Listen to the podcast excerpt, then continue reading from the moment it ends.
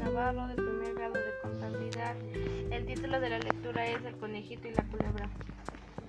Una vez un conejito salía de su agujero.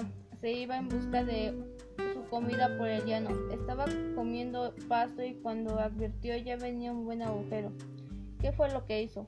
Se fue a esconder dentro de una cueva. Él no sabía que ahí dentro ya estaba una culebra.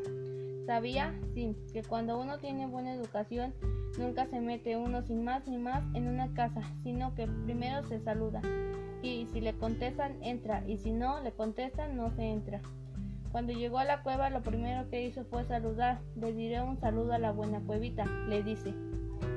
¿Cómo lo has pasado, buena cuevita? ¿Cómo amaneciste? Contestándole la malvada cueva. Bien, muchas gracias. Pasa, buen conejito, ¿cómo es que te acordaste de venir a saludarme? Ven. Aquella culebra le decía que entrase para que cuando entrara el buen conejito poder comérselo. El conejito que ya lo había husmeado antes se echó a temblar, entonces contestándole el conejito diciéndole, deje usted, solamente aquí veo que el tiempo cambió, que, al parecer ya va a pasar la tempestad, no vaya a hacer que te mojes, lo mejor es que te guarezcas de la lluvia. Buena cuevita, dime, que las cuevas hablan, las cuevas no hablan. Muchas gracias, ya me voy.